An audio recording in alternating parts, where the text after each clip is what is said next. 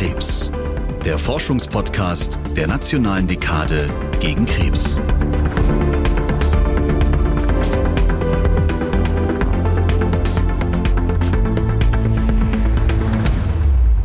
Herzlich willkommen bei diesem Podcast. Ich bin Hella Kemper, Wissenschaftsredakteurin und Moderatorin von Tatort Krebs. Ich nehme Sie mit in die Krebsforschung, in den Alltag von Medizinern und Wissenschaftlerinnen. Wir sprechen über ihre Arbeit und ihre persönlichen Erfahrungen. Hören Sie also mit mir zusammen neues und bewegendes Wissen. Liebe Hörer, liebe Hörerinnen, lassen Sie uns zuversichtlich in die Zukunft der Forschung und der Behandlung von Krebs blicken. Ich freue mich, dass Sie heute dabei sind. Tatort Krebs ist der Forschungspodcast der Nationalen Dekade gegen Krebs, eine Initiative des Bundesministeriums für Bildung und Forschung. Heute spreche ich mit Professor Michael Halleck. Michael Halleck ist einer der führenden Krebsspezialisten in Deutschland. Viele Menschen suchen seinen Rat und er ist Mitglied im Strategiekreis der Nationalen Dekade gegen Krebs. In unserem Gespräch wird Michael Halleck erklären, was Krebsforschung zu leisten imstande ist und dass Trost im Angesicht des Todes möglich ist. Grundlagenforschung beschäftigt sich, wie der Name sagt, mit grundlegenden Prinzipien und Zusammenhängen. In der Krebsmedizin ist die Grundlagenforschung anwendungsorientiert. Es geht darum, die komplexen Krankheitsprozesse zu erkennen. In der Öffentlichkeit wird diese Art von Forschung zu wenig wahrgenommen. Dabei kommt ihr eine so wichtige Rolle zu. Nur wenn wir wissen, welche Strategien Tumoren nutzen, um das Immunsystem auszutricksen, können hilfreiche Krebstherapien entwickelt werden.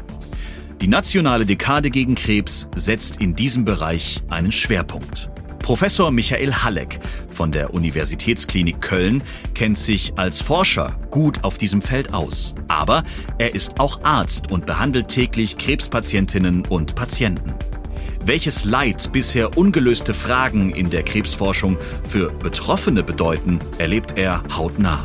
Doch er sieht auch, welche enormen Erfolge mit neuen Therapien erzielt werden können. Über beides wird er heute berichten. Herzlich willkommen, Herr Halleck. Vielen Dank, dass Sie mich ausgewählt haben, mit mir zu sprechen und ich freue mich auf das Gespräch. Ja, schön, dass Sie heute bei uns sind bei Tatort Krebs. Sie leiten die Klinik für innere Medizin der Universitätsklinik Köln und sind in der nationalen Dekade gegen Krebs zusammen mit dem Onkologen Michael Baumann vom Deutschen Krebsforschungszentrum in Heidelberg Themenpate der Arbeitsgruppe große ungelöste Fragen in der Krebsforschung.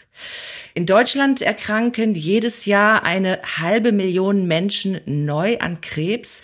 Diese Zahl steigt und Forscher gehen im Moment davon aus, dass sich die Zahl der Krebserkrankungen bis 2040 weltweit verdoppeln könnte. Das sind keine besonders erfreulichen Zahlen, Herr Halleck. Sind Sie deretwegen oder trotzdem Onkologe geworden?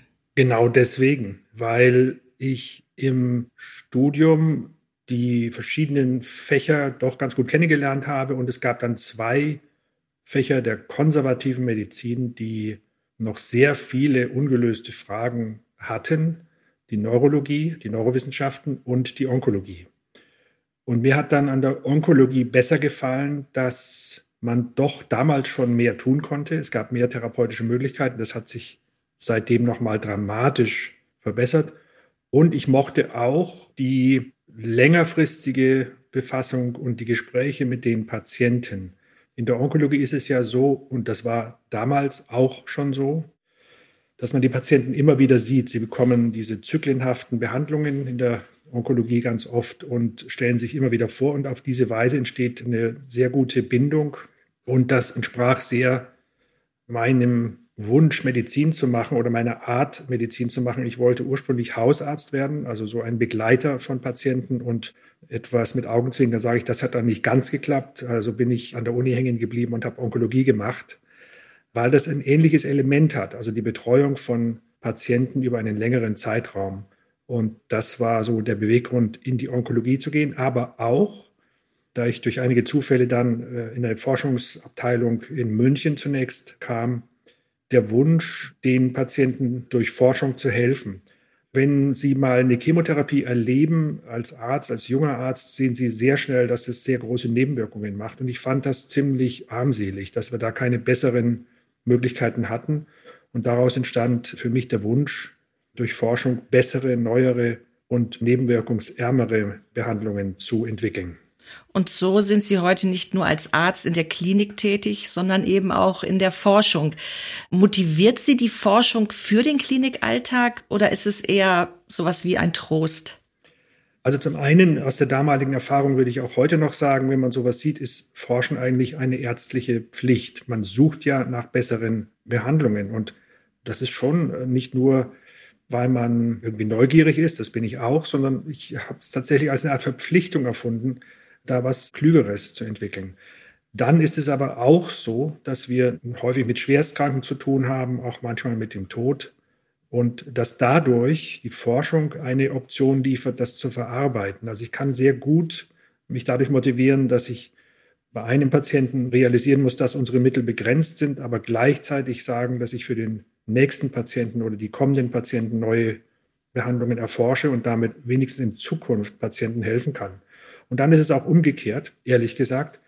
Es gibt fast nichts Frustrierenderes als Laborforschung. Also wenn Sie mal im Nasslabor gearbeitet haben oder überhaupt in der Forschung, da geht ja so viel schief. Man macht eine Hypothese und natürlich klappt es dann nicht. Das Experiment geht technisch schief und dann hat man sich auch noch geirrt. Und man muss sehr frustrationstolerant sein, wenn man Forscher ist, weil eben viele Experimente nicht so ausfallen, wie man sich das vorher gedacht hat. Und da wiederum hilft mir, dass ich, wenn das mal so ein bisschen Tiefpunkt hat, einfach mal auf Station gehe. Und wenn ich dann erlebe, wie es um die Patienten steht und welche wirklich signifikanten Sorgen sie haben, dann relativiert es jede kleine Sorge, die man im Labor hat, sofort und man kommt sofort wieder zurück auf den Boden. Also wenn Sie so wollen, eine ideale Mischung. Ja, und denken Sie an einen bestimmten Patienten zurück, wenn Sie sich erinnern. Ist da ein Schicksal, das Sie besonders ähm, berührt hat? Also da kann ich Ihnen viele Patienten nennen, weil ich schon sehr beeindruckende Menschen kennenlerne durch meinen Beruf. Das ist für mich auch eine weitere Bereicherung, über die wir noch gar nicht gesprochen haben. Denn die Patienten können einem so unglaublich viel geben. Also die Haltung, die die oft haben, die Größe gegenüber anderen Mitmenschen oder auch gegenüber dem eigenen Leid, das manchmal Ausbleiben von Bedauern oder Bitterkeit, was ich mir gar nicht vorstellen kann. Das sind schon Eigenschaften, die man dem Menschen so gar nicht zutraut. Also heute erleben wir ja immer wieder Dinge über andere Menschen, auch jetzt gerade in der Corona-Pandemie, wo wir denken, wie können wir überhaupt nur so sein als Menschheit? Und wenn Sie dann einmal gemeinsam mit mir Visite machen würden, dann könnten Sie sofort sehen, dass es auch genau das Gegenteil gibt, nämlich menschliche Größe, wunderbare, ich habe es mal menschliche Schönheit der Seele genannt, und das ist schon faszinierend zu beobachten. Dabei denke ich zum Beispiel wirklich immer wieder an meinen allerersten Patienten, der ein Bauer war aus dem Chiemgau. Und ich denke deswegen so dran, weil der damals gemerkt hat, ich war im Studium sehr aufgeregt, dass ich ihn jetzt behandle und weil es mein allererster Patient war. Und er war letztlich auch nicht kurativ zu behandeln. Das wusste er. Und er merkte, dass ich so ein bisschen aufgeregt bin und sagte dann zu mir, ich soll mich nicht so aufregen, es würde schon alles gut werden und ich würde es doch gut machen. Und er hat mir damit eine so große Sicherheit gegeben. Und dann haben wir über sein Bauernhaus geredet, vor dem er saß und die Schönheit, wenn er da am Abend in die Sonne blickt und vieles mehr. Und ja, dann war ich auf einmal komplett drin im Beruf und hatte auch keinerlei Angst mehr, ihn zu behandeln. Da hat er mir die Sicherheit gegeben. Und das war so ein lebensweiser Mensch, ohne höhere Bildung in der Schule. Das hat aber gar nichts zu sagen. Ich fand ihn trotzdem sehr gebildet, der mir letzten Endes den Einstieg in meinen Beruf erleichtert hat und das werde ich ihm nie vergessen. Er hatte eine schöne Seele, wie ja. Sie sagen. Ja. Wie ehrlich sind Sie denn bei der Prognose, im Prognosegespräch? Sind Sie immer ganz offen gegenüber dem Patienten, egal wie schlecht Ihre Mitteilung ist? Die Kommunikation mit Patienten ist eine ganz große Kunst. Und ich kann sagen, dass ich mir immer Mühe gebe, die Wahrheit zu sagen. Immer. Und nie ausweiche. Aber es gibt auch eine andere Regel. Neulich hat es sogar ein Patient zu mir gesagt, es gibt auch ein Recht auf Nichtwissen. Und manche sagen das einem, die wenigsten übrigens, aber noch schöner umschrieben hat es mal ein klinischer Lehrer. Er sagt, man muss nicht immer alles sagen, was man weiß, aber alles, was man sagt, muss wahr sein. Also ich kann so viele Dinge sagen dem Patienten über schreckliche Nebenwirkungen, die ich mal gesehen habe oder auch Katastrophen bei anderen Patienten, die vielleicht mit ihm gar nichts zu tun haben. Und natürlich kann ich ihn damit tief verunsichern. Und das ist auch nicht Sinn der Aufklärung, sondern es geht darum, dass in ihm die häufigsten Nebenwirkungen, die wesentlichen Konsequenzen seiner Erkrankung erzähle, wahrheitsgemäß, immer wahrheitsgemäß und dann warte, was er fragt und wissen will. Manche fragen dann, wie lange habe ich noch zu leben oder wie groß sind meine Chancen? Können Sie mir eine genaue Zahl sagen? Andere scheuen davor ein bisschen zurück und sagen, das will ich gar nicht so genau wissen, aber wenn Sie mir so einen Zeitraum sagen können. Und auf diese Frage antworte ich dann jeweils immer so genau ich kann und auch so passend wie ich kann. Mhm. Und das ist, glaube ich, der Punkt, auf den es ankommt, dass man die Gesprächsführung anpasst. Da muss man sehr oft auch stoppen, heißt zuhören damit der Patient Zeit hat, einem zu signalisieren, was er eigentlich genau wissen möchte. Und dann ist es wirklich wichtig, immer die Wahrheit zu sagen, es sei denn, das habe ich aber so gut wie nie erlebt, vielleicht ein, zwei Mal, der Patient sagt einem von vornherein, er will gar nichts wissen, sondern er möchte nur über die Behandlung etwas erfahren. Das gibt es schon auch, aber das sind wirklich extreme Ausnahmen. Dann respektieren Sie das auch. Selbstverständlich. Also Manche haben damit auch ein großes Vertrauen und sagen, ich mache mir da nur Angst. Also das ist, ich sage es nochmal, sehr, sehr selten. Aber wenn ein Patient sagt, ich äh, möchte das nicht, weil ich mich damit extrem stützen möchte, dann werde ich es selbstverständlich auch respektieren. Hm. Stimmt es, dass Sie einmal gesagt haben, dass Sie niemals den Satz sagen würden, wir können jetzt nichts mehr für Sie tun? Es ist ja. aussichtslos? Ja. Ich finde es einen fürchterlichen Satz, weil er einfach falsch ist es ist so ein typischer Satz, den man so, ich sage immer, so ein Fernsehsatz oder Filmsatz, so nach dem Motto, ähm, der Arzt im weißen Kittel geht ans Bett und sagt, wir können leider nichts mehr für Sie tun, dann wird das Bild dunkel und Ausblende und so.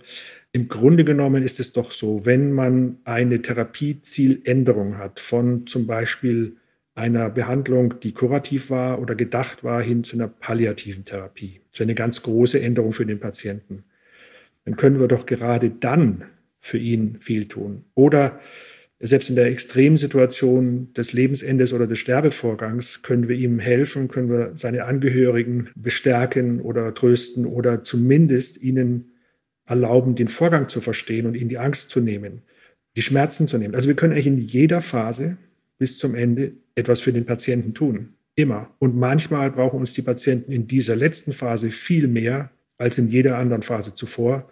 Und deswegen halte ich diesen Satz für fürchterlich. Hm. Ist denn Trost immer möglich? Nein, Trost ist äh, nicht immer möglich, weil es gibt schon so etwas wie ein überschäumendes Leid und Schmerz beim Verlust eines Menschen oder bei der Angst vor dem Sterben, wo die Worte einem auch versagen. Manchmal kann man sich dann da nur daneben stellen oder den Patienten in den Arm nehmen, je nachdem, welche Körper Nähe er zulässt, muss man auch sagen. Das passt auch nur für einen Teil der Patienten.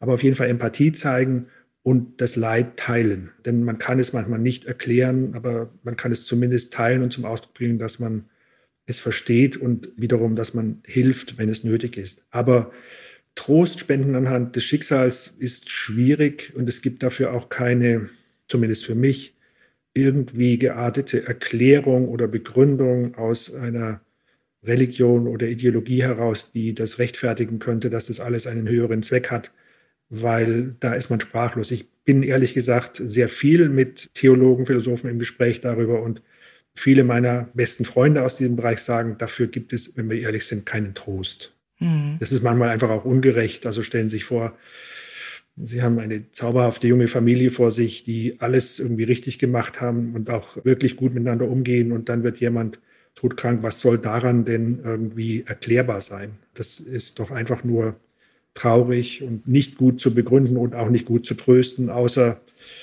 was ich manchmal erzähle, ist schon, ich habe selber viele solche Dinge natürlich auch in der Familie erlebt. Und äh, eine ganz, ganz indirekte Konsequenz ist, dass es mir wahrscheinlich geholfen hat, Arzt zu werden. Oder zumindest der Arzt zu werden, der ich gerne sein möchte. So möchte ich es mal formulieren. Also man wird halt ernsthafter und das hat nicht nur negative Konsequenzen im Leben. Ich habe eine gewisse Reife dadurch bekommen und manchmal beginnt man auch den Sinn des Lebens anders zu sehen.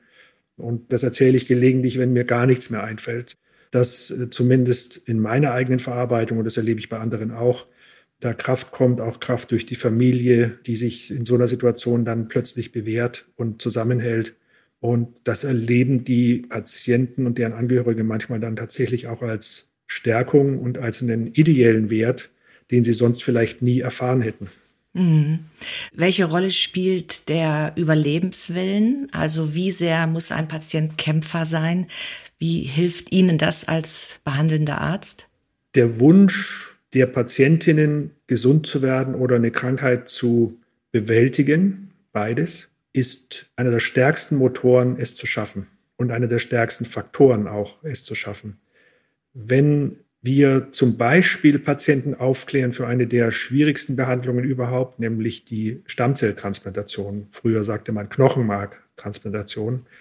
Dann testen wir vorher schon sehr ausführlich, wie die psychische Verfassung des Patienten ist, weil wir wissen, wenn die Patienten keine Motivation mitbringen, wird es schwer, weil sie manchmal dann die Nebenwirkungen nicht wegstecken oder daran zerbrechen. Und ich will es vielleicht anders formulieren, eher aus Sicht des Patienten, wenn sie nicht genau wissen, warum sie gesund werden sollen, weil sie gar keine Familie haben. Und es gibt ja sehr viele einsame Menschen auch.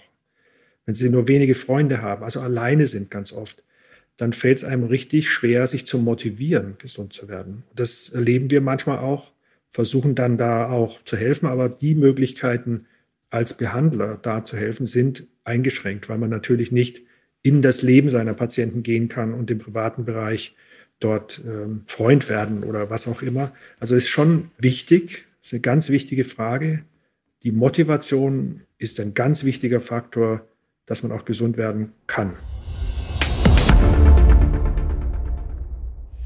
Herr Halleck, Sie versuchen die Entstehung der chronischen lymphatischen Leukämie abgekürzt CLL zu entschlüsseln. Es ist, glaube ich, die häufigste Form der Leukämie. Zunächst, was für eine Leukämieart ist es genau?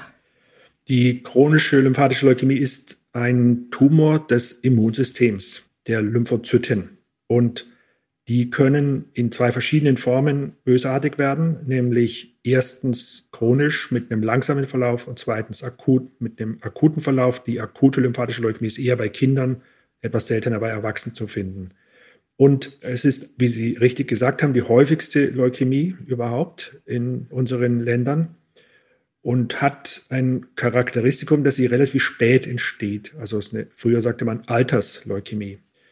Sie ist bis vor ein paar Jahren nicht heilbar gewesen und wurde bis vor ungefähr 20, 30 Jahren mit Chemotherapie behandelt. Und äh, ich habe dann die Chance gehabt, daran in München zunächst zu forschen und dann später auch im Ausland und dann wieder zurück in sowohl München als auch jetzt in Köln. Und wir haben versucht zu verstehen, warum werden diese Lymphozyten überhaupt bösartig? Warum entarten die? Was treibt das? Dann haben wir eine sehr faszinierende Entdeckung gemacht die letzten Jahre, dass sie extrem abhängig ist von der Umgebung, also ohne den Patienten nicht existieren kann.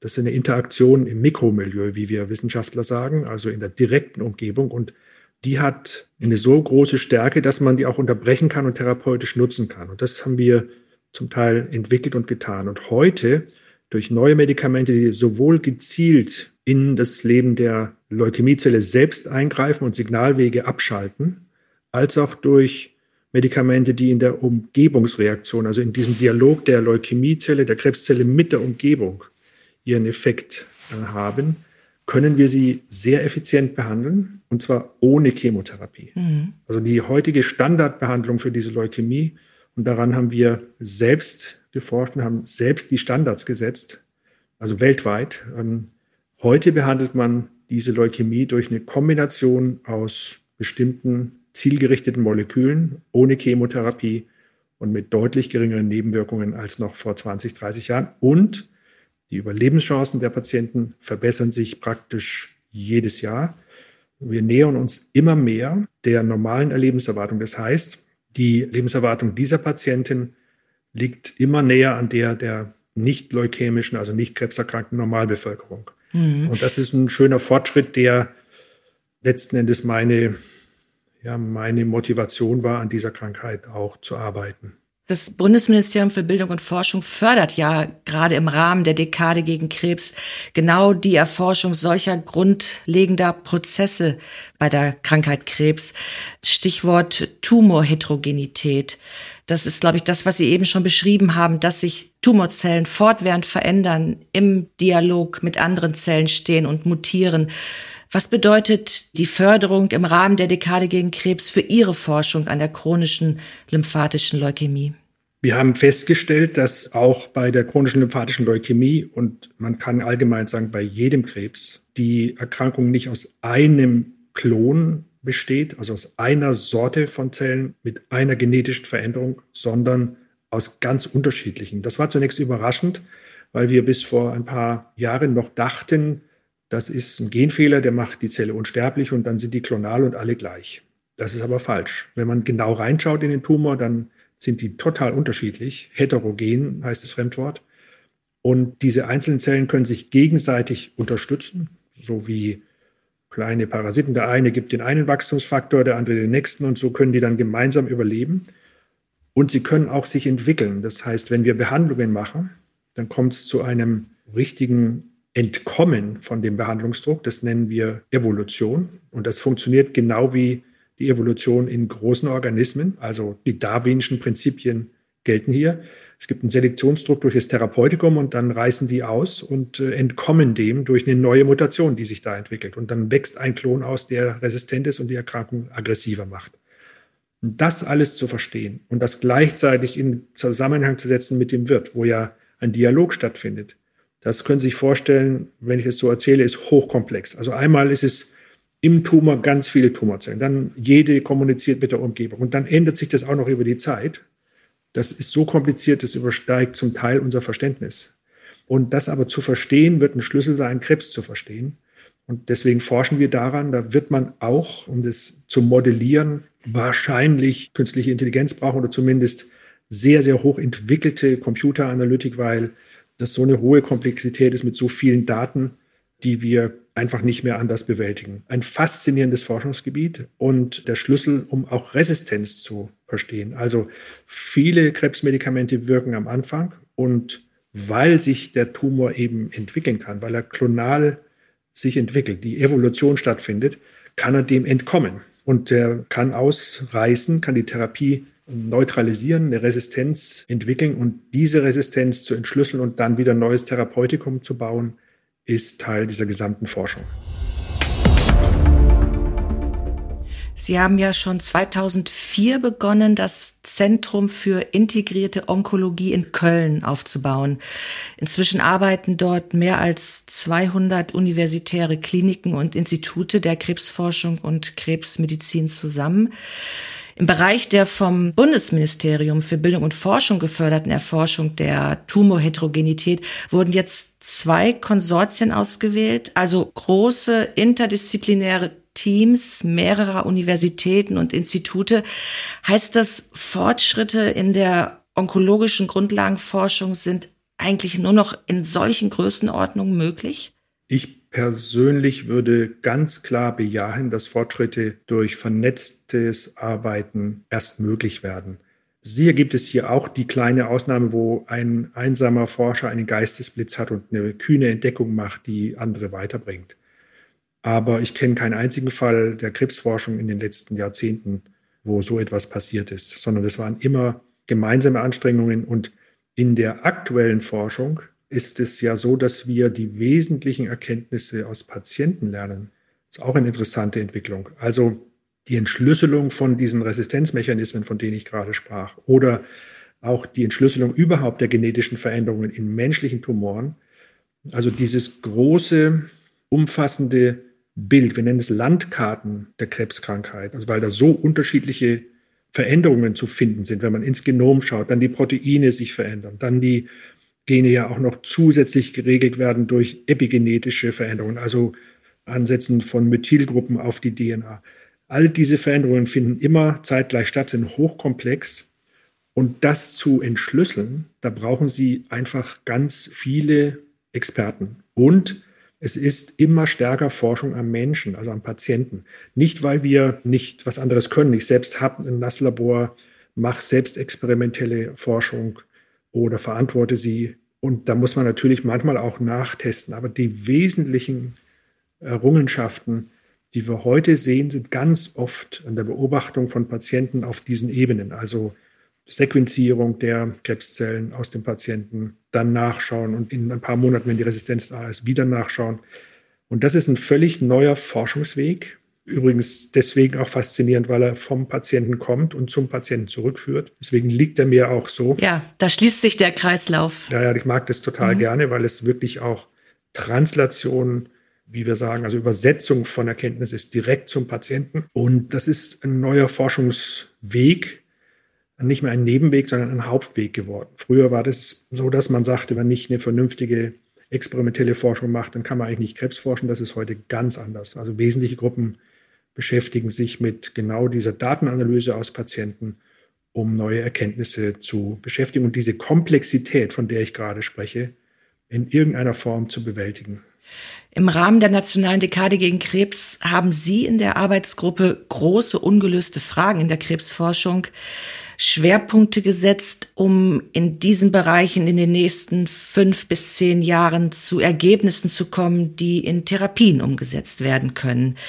Es geht beispielsweise um den Zusammenhang von Mikrobiom und Krebs. Mit der Bitte um eine kurze Antwort, was hat denn der Darm mit Krebs zu tun? Es ist in den letzten Jahren verstanden worden, dass der Besatz von Mikro Organismen, also Bakterien im Darm eine wesentliche Rolle hat, eine wesentliche Rolle spielt für die Entstehung von bestimmten Krankheiten, auch von Krebs und für die Therapiewirksamkeit von Krebs. Und äh, dieser Zusammenhang ist faszinierend, weil da zwei Kosmen, nämlich der Kosmos der Bakterien und der des Krebswachstums im Menschen aufeinander prallen und sich gegenseitig beeinflussen. Das zu verstehen und zu entschlüsseln, also unsere Darmbakterien zum Beispiel und deren Zusammenhang auf einen Verlauf einer Krebserkrankung ist ein faszinierendes neues Forschungsgebiet, das wir wahrscheinlich in Kürze fördern würden über die nationale Dekade. Hm. Die Immuntherapie ist auch eine dieser großen Themen innerhalb der ungelösten Fragen in der nationalen Dekade. Worum geht es bei der Immuntherapie? In der Krebsbehandlung ist das zurzeit vielversprechendste Forschungsgebiet überhaupt die Immuntherapien. Das hat uns völlig neue Waffen, völlig neue Medikamente in die Hand gegeben die letzten Jahre mit beeindruckenden Ergebnissen, beispielsweise beim Hautkrebs oder beim Hodgkin-Lymphom. Was wir in Deutschland sehr stark entwickelt haben, ist eine Forschung zu gentechnisch veränderten T-Zellen. Das sind T-Zellen, die man scharf macht, erzieht, gegen den Tumor vorzugehen. Die eigenen T-Zellen des Patienten, also das eigene Immunsystem des Patienten mit ein paar Tricks. Hierzu gibt es sehr gute Labors in Deutschland. Und was dieses Programm bei diesen Patienten machen soll, ist jetzt die Kräfte in Deutschland auf diesem Gebiet zu bündeln, sodass wir mehr solche Dinge in die Klinik bringen, weil da hängen wir ein bisschen zurück.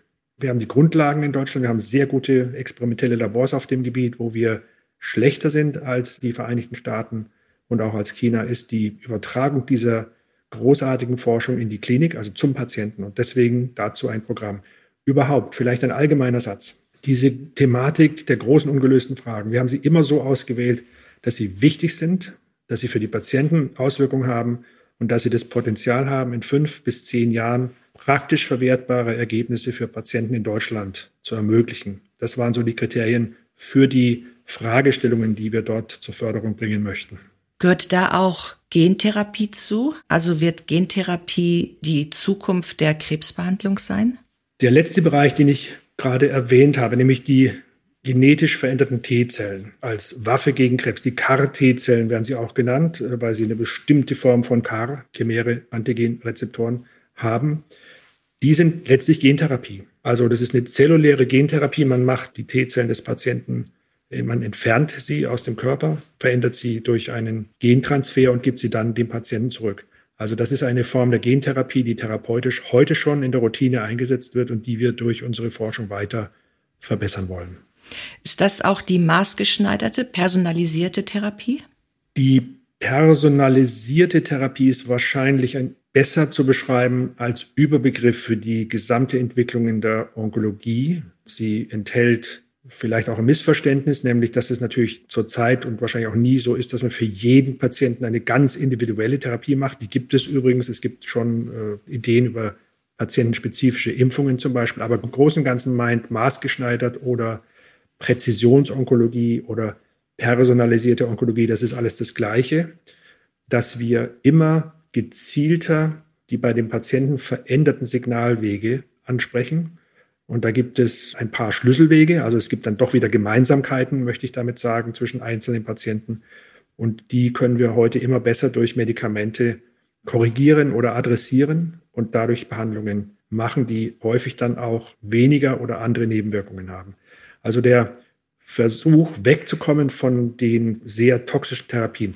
Die Chemotherapie im Gegensatz jetzt sagen wir mal zur Präzisionstherapie zerstört ja ganz viele Gewebe, gesunde Gewebe. Und zwar letztlich kalkuliert. Man stellt das so ein, dass der Mensch es gerade aushält, so ungefähr. Ja? Und die neuen Therapien versuchen zu erkennen, was genau in den Krebszellen schiefläuft und das zu adressieren. Das ist nicht ganz ohne Nebenwirkungen möglich, aber es, die Balance zwischen Wirkung und Nebenwirkung verschiebt sich zugunsten der Wirkung gegen den Krebs. Herr Halleck, wenn Sie erfahren würden, dass Sie nur noch ein Jahr zu leben hätten, was würden Sie tun? Ganz spontan alles weitermachen wie bisher. Und was würden Sie besonders gern tun? Ich habe äh, mit eine kleine Unterkunft und bleibe in Frankreich und äh, ich würde ganz sicher auch dort noch mal Zeit verbringen, aber nicht nur. Ich mache meine Arbeit wahnsinnig gerne. Also ich kann es nur zusammenfassen. Ich habe ein riesiges Privileg, nämlich Dinge zu machen, die ich für sinnvoll halte. Und ich würde nichts versuchen zu verändern, weil ich glaube, dass das so, wie es jetzt ist, einfach auch passt. Also ich muss nicht irgendwie mein Leben neu beginnen. Ich habe mir darüber wirklich Gedanken gemacht. Ich kann es ruhig auch sagen, ich war mal relativ schwer krank vor ungefähr 20 Jahren, kurz, aber da habe ich diese Frage mir gestellt. Insofern kann ich sie auch jetzt beantworten. Es ist nicht nur irgendwie dahingesagt. Und ich hatte das meinen Eltern gesagt, weil die sich natürlich Sorgen gemacht haben, dass das vielleicht auch schief geht und das hätte schief gehen können. Und dann habe ich gesagt, ich konnte alles tun. Ich hatte das riesige Privileg, dass ich das tun konnte, was ich tun wollte. Und das ist doch wunderbar. Und dann muss ich auch nicht irgendwie morgen mein Leben anfangen, sondern ich kann es so weiterleben wie jetzt. Und wenn man nicht ein so glücklicher Mensch ist wie Sie, kann man trotzdem lernen, mit Krankheit und Tod umzugehen? Also wie kann man sich darauf vorbereiten? Ich kann nur raten, sich diese Frage mal zu stellen. Und das ist vielleicht der wichtigste Punkt. Man kann sich darauf vorbereiten, indem man sich diese Frage stellt, was wäre denn, wenn es so wäre? Die Frage, die Sie mir gerade gestellt haben. Und komischerweise, gerade bei der chronischen lymphatischen Leukämie und auch bei anderen Krebserkrankungen, haben die Patienten ja manchmal noch sehr viel Zeit. Es ist ja noch nicht mal sicher, ob sie an der Erkrankung überhaupt versterben.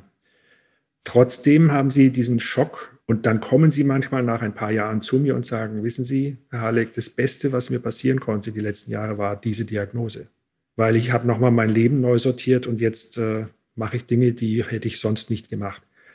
Wohlgemerkt, nicht jeder Patient. Es gibt schreckliches Leid wegen Krebs.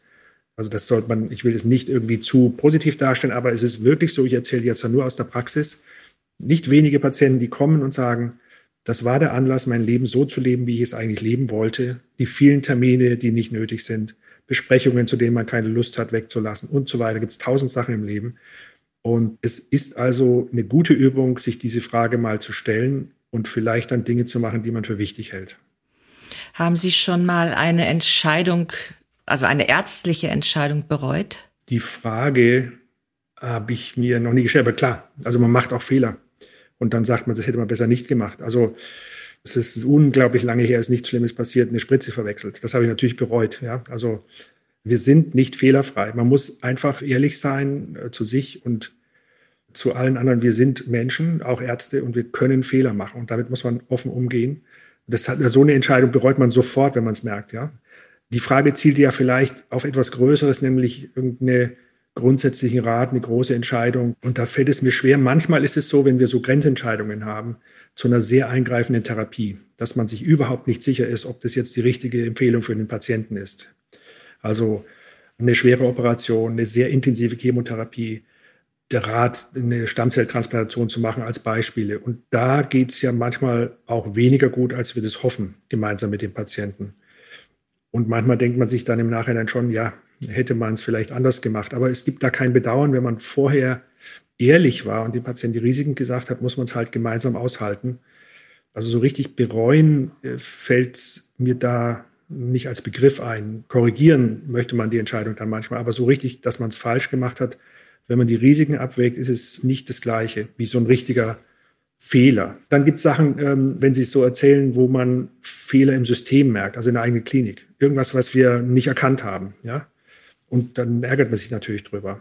Das auch. Ja? Und sagt, das müssen wir sofort verändern. Wir sind eben auch da nicht perfekt. Aber dieses Bereuen im Sinne von alles in Frage stellen, das ist sozusagen sehr umfassend, wenn Sie es so formulieren. Da fällt es mir schwer, so grundsätzlich zu sagen, ja, das erlebe ich oft oder das habe ich erlebt. Es ist mehr die Irrtümer des Alltags, die erlebe ich natürlich schon auch, ja. Und das äh, ärgert mich jedes Mal. Das macht Sie sehr sympathisch, wenn ich das sagen darf. Herr Halleck, herzlichen Dank für das Gespräch und für Ihre Zeit. Ich danke Ihnen sehr, war ein sehr schönes Gespräch. Ich hoffe, auch Sie, liebe Hörer und Hörerinnen, hat unser Forschungspodcast Tatort Krebs weitergebracht und hoffentlich auch angeregt. In den Show Notes dieser Folge finden Sie den Link zur erwähnten Entschlüsselung der Tumorheterogenität. Sie wird vom Bundesministerium für Bildung und Forschung im Rahmen der nationalen Dekade gegen Krebs gefördert. Unseren Podcast Tatort Krebs finden Sie überall dort, wo es Podcasts gibt. Machen Sie es gut und haben Sie bitte einen glücklichen Tag. Wir hören uns in der nächsten Folge wieder. Sie hörten einen Podcast der Nationalen Dekade gegen Krebs, eine Initiative des Bundesministeriums für Bildung und Forschung.